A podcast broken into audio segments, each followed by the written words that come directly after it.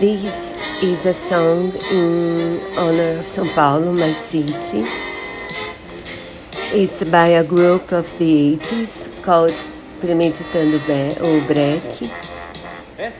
And it honors my city as the Americans have New York, New York, for example. And they say that it's a city where people win money and they talk about the people that live here. And also in the end they talk about many many districts here as well. And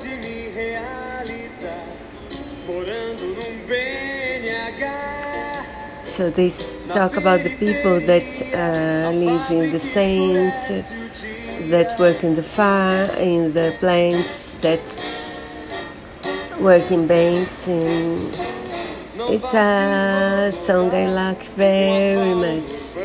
I hope you do too.